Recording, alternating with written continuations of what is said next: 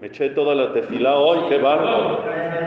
Virsut Moray Rabotay, buen día para todos, Rabotay. Como vieron ya, mandó hoy nuestro Gabay la publicidad al chat del Minyan. Este jueves tenemos Rosh Shvat y es un Rosh muy especial, así que lo vamos a hacer con mucha alegría. Por lo tanto, vamos a tener aquí Alel con orquesta. Va a venir el Hassan Sali a cantar con nosotros. Vamos a tener violín, vamos a tener flauta, vamos a tener piano. Vamos a tener en grande, así que por favor no se tarden. Bezrat Hashem va a estar de verdad precioso, una experiencia especial Bezrat Hashem.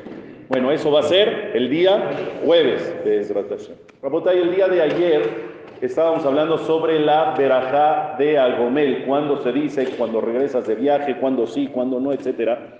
Y hay una modita, hay una modita últimamente de que, ah, ya di por mí, ¿no? Sácame de Jehová, ¿no? Como que ya uno dice Agomel por mí, por todos mis compañeros, los demás contestan amén, uno dice, verajá, ¿está bien o está mal?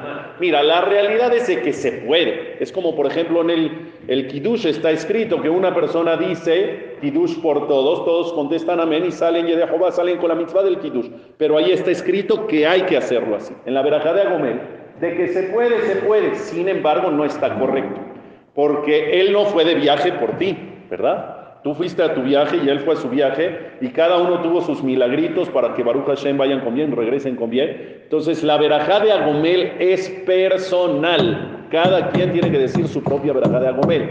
¿Cuándo es que se utiliza esta estrategia de que uno diga por otro? ¿Cuándo? Cuando ese otro no está seguro si debe de decir Agomel o no debe de decir Agomel.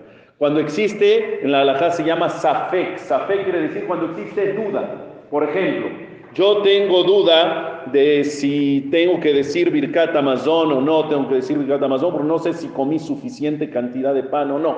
Entonces, o yo tengo duda si, si dije, si dije Sheakol o no dije Sheakol por el agua. Cuando tienes duda, siempre que tengas duda en decir una verajá o no, es mejor no decirla, porque es peor decir una verajá duplicada a no decir verajá. Entonces, si yo tengo duda y voy a decir verajá, si ya la había dicho, voy a decir verajá duplicada, duplicada y eso es más grave, que si a lo mejor no la había dicho y ya no la digo, ya no dije verajá. ¿Me explico o no? Por lo tanto, ahí es cuando se utiliza, mira, ¿qué crees? No puedo decir verajá porque estoy en duda. Como yo estoy en duda y yo no puedo decir mi propia verajá, entonces no seas malito. Por si las flies, di tú por mí y yo te contesto amén. Entonces, si es que ya había dicho verajá, pues no pasa nada, contesté un amén de una verajá. Y si es que no había dicho yo la verajá, pues entonces ya la dijiste tú por mí y ya cumplí con eso. ¿Qué quiere decir que tienes dudas si decir agomel o no? Como dije, la clave o el requisito el día de ayer, cuando tienes que decir agomel, es el tema del tiempo.